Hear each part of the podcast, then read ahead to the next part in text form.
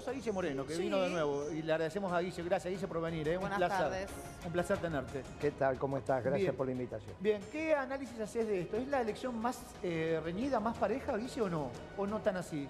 Bueno, podemos decir que de, de, de a tres sí, es una elección, por los bocas de urna parecería que está pareja, pero después habría que esperar el resultado, el conteo, ahí empiezan las sorpresas. Vamos a, por la boca de urna que te están dando, y qué sé yo, pero viste, estas bocas de urna son... ¿Se les cree las bocas de urna o no, Guillermo, en base a tu experiencia? Antes eran casi exactas, después empezaron a jugar en, en la operación política de prensa. Antes también no había operaciones de prensa, ahora hay operaciones de prensa. Entonces, finalmente pasa lo que pasó en las PASO, que te llevas una sorpresa cuando viene, cuando empezás a contar. Claro. Eh, por eso me parece que hay que esperar que empiece, pero bueno, los bocas de urna están indicando que está parejo. Vamos Sí. a ver al final. y el ini- En la escuela no se vio, al menos en la escuela que voté yo no se vio que A- a estuviera ver, para- ¿Provincia o capital? Es, es buena esa. No, yo, yo voto en San Martín, Ah, no, no. Una zona popular, Sí. no se vio que estaba parejo. Los, los fiscales de mi ley eran los típicos fiscales del peronismo. Eso te está indicando algo. Ah, mira, Obviamente, Los fiscales de Milei eran los típicos fiscales Eh, del imagínate peronismo. que- Lorena Tosa sacó una sonrisa rápidamente. Pero imagínate que se vinieron a sacar, yo hice la cola, se vi- Claro. justo bajó la urna porque había Claro. un discapacitado, bueno, esperamos, se venían a sacar fotos, preguntaba de quién era, de mi ley, de este, del oficialismo. Vos los radicales no se vienen a sacar fotos, esta es la verdad. Aparte te das cuenta, vos que si son. Bien. Con lo cual ahí no estaba parejo, ahí había dos fuerzas que se destacaban, estaba Eh, claro. ¿def- ¿Define algo esta última hora, Guille? Digo, Sí, porque- sí, sí. ¿O ya está todo definido? No, no, define, define. ¿Define esta última hora? Define la cantidad de gente que va a votar y define porque los que están viniendo eh, generalmente tiene que ver con los que vuelven del trabajo. Históricamente estos votos eran votos del peronismo, históricamente. Ah, Ahora- Históricamente Los tardíos, los tardíos Sí, del eran votos. Los de la mañana eran votos radicales. Sí. Y lo de la. Porque los radicales hacían votar. Son bravos los radicales. Ahora estos son de. Te hacían votar. A ver. Esperaban hasta las 10, de 8 a 10, de 8 a 9 y media. Sí. Y después a todos los que eran de la tercera edad le ponían voto. Si vos te descuidabas, total ya sabían que no iban. Claro. No, los radicales eran bravísimos. No es esto. Ahora vamos a ver lo que hacían los radicales. Ahora, Lore, no sé si querés preguntarle algo. Sí, Lore, que algo, algo, radio, Guillermo, Lore porque tiene que cerrar. Lore estaba haciendo eh, una revisión histórica, Teatro, Guillermo radio, Moreno. ¿Cómo Eh, hace esta todo. Así somos las mujeres.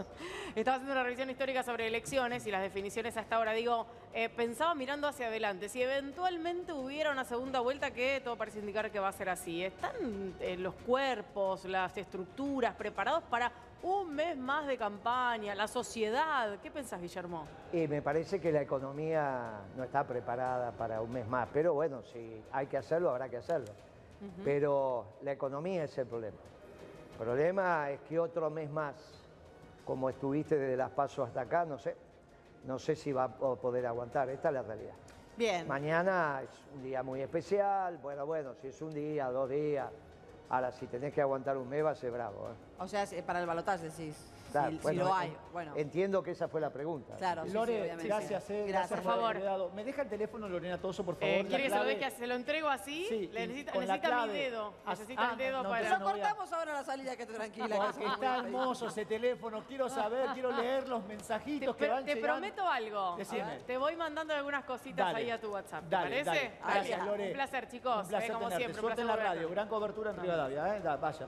Eh, Bueno, ¿qué hacemos nosotros? ¿En Continental era o Rivadavia? Perdón. Continental, Continental, Continental, sí, sí, Bueno, Continental. Me quedé con la duda, dije Rivadavia. No, ¿por qué Continental? Puede Continental. fallar. Ahora, Guille, vos hablaste de mañana, digo, ese famoso el día después de mañana. ¿Qué escenario pensás que va a haber en cuanto a los mercados, el dólar? Ya sé que no sos adivino, no me respondas eso, te lo pido. No, no, no, siempre doy. Mirá, eh, vos viste lo que fue este fin de semana pasando por los autoservicios mayoristas y, y las casas de electrónicos, lo que pasó en los súper. Sí. Eh, ahora esperemos que puedan reponer. Sí. Vamos a ver si reponen eh, y obviamente el resultado de hoy va a influir, porque no solo cómo se posicionan, sino las distancias que hay, porque hay algunas distancias que son irremontables. Como, eh, a ver, pará, pará. ¿Qué Y- escenario sería irremontable, Guille? ¿O hasta dónde sería irremontable? Y masa debajo de 24, 26 es irremontable. Sí. Ah, bueno, está bien. Bueno, entonces, pero aparte es un problema de gobernabilidad. Y aparte Claro. hay que ver si Massa tiene ganas, ¿está Claro. bien? De comerse, está Sí. bien. Hay que ver si tiene ganas de ser Jesús Rodríguez para Claro, ir a... Sí, sí, entiendo, Claro. entiendo a dónde vas. Ahora, ¿sabés qué hoy analizamos? Ya la asumo a Nicole también para que haga este, su, su observación. Eh, con los números que uno maneja, con los números que uno maneja, Guille, eh, no va a haber mayoría o ningún presidente tendrá mayoría, ni en Cámara Baja ni en Cámara Alta. Y hablamos de gobernabilidad. ¿Cómo se gobierna? ¿O cómo un presidente puede gobernar eh, en estas circunstancias? Hay que negociar con todos. ¿Y cómo se Sí, hace? Lo que pasa es que las decisiones que se vienen de corto plazo Sí. son decisiones del Poder Ejecutivo. Y aparte, una vez que ganaste la elección, tenés ese changuín, Esos tres meses. sí, o bueno, 60 días. Pero aparte, cuando son decisiones del Poder Ejecutivo, son decisiones del Poder Ejecutivo. Sí. Entonces, tu política económica no está sometida a que el Congreso, ¿está bien? Ahora, después sí, después empieza la máquina trituradora, viene el presupuesto, vienen las decisiones que se empiezan a tomar de si te sacan una ley, te obligan a gastar o te obligan a recaudar menos. Bueno, pero en las primeras semanas Sí. esto no se va, no se va a dar. Es cierto que te viene un Congreso eh, parejo y por lo tanto una asamblea legislativa hipotética también muy pareja. ¿eh? Sí. Ahora, ¿sabés Porque qué? vos no te olvides que de a- hasta ahora no tuvimos los gobiernos de transición. Es cierto, Eh, sí, bueno. es, es correcto, sí, y es un buen punto. Me, vuelvo con algo, a, mí me llamó la atención cuando yo que llegué a la redacción hoy a las 2 de la tarde, venía escuchando a Cristina, ¿viste? Eh, a Cristina le preguntaron la última consulta, Cristina se iba, voy a hacer esto. A ver, dale. Cristina se daba media vuelta y se iba, Actualo, se sí. iba de la, de la conferencia. Sí. Y entonces un colega le preguntó a la distancia, Cristina, ¿qué análisis hace de su gobierno? ¿Cuál es la imagen que deja su gobierno? Ajá. Cristina se ¿Qué iba, dio media vuelta. ¿Cómo, cómo? Le dijo Cristina. ¿Cómo, cómo? Dijo Cristina. Y dijo, no, mi gobierno no, el gobierno de Alberto. Yo nunca fui escuchada. Bueno, a ver, digo, Nicole, esto fue... Ay, ya voy, dale, dale, dale. No, por eso, porque sé que también se tiene que ir, pero la gente, todo.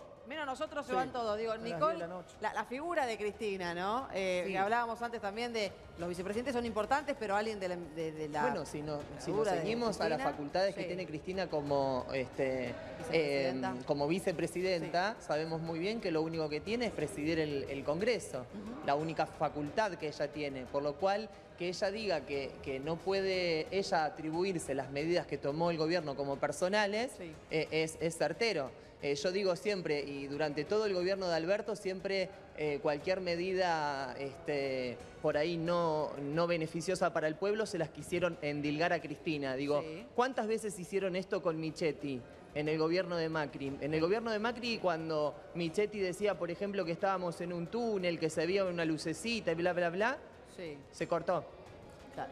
En realidad el kirchnerismo es el peronismo ayornado. Una vez se lo dije a Guillermo Moreno, tuvimos un debate y le aclaré cuando él entendió que Cristina por ahí no era peronista. Sí. Yo le dije que, que- que Cristina en realidad no es peronista, es más que peronista porque vino a ayornar al peronismo dotándolo de una agenda de derechos humanos que nos puso número uno en el mundo. Esos derechos humanos que peligran, ¿no? Sin romper la veda Sí. con, cual- con uno de estos candidatos que viene realmente por todo y por todo es por los derechos Bien. conquistados de las minorías y de los que menos tienen. Y para despedirme, porque Sí. realmente me tengo que ir, mandarle un beso muy grande a mi tía que está cumpliendo años, a Marcelito de XT por la ropa que me Mirá vos, prestó. Marcelito.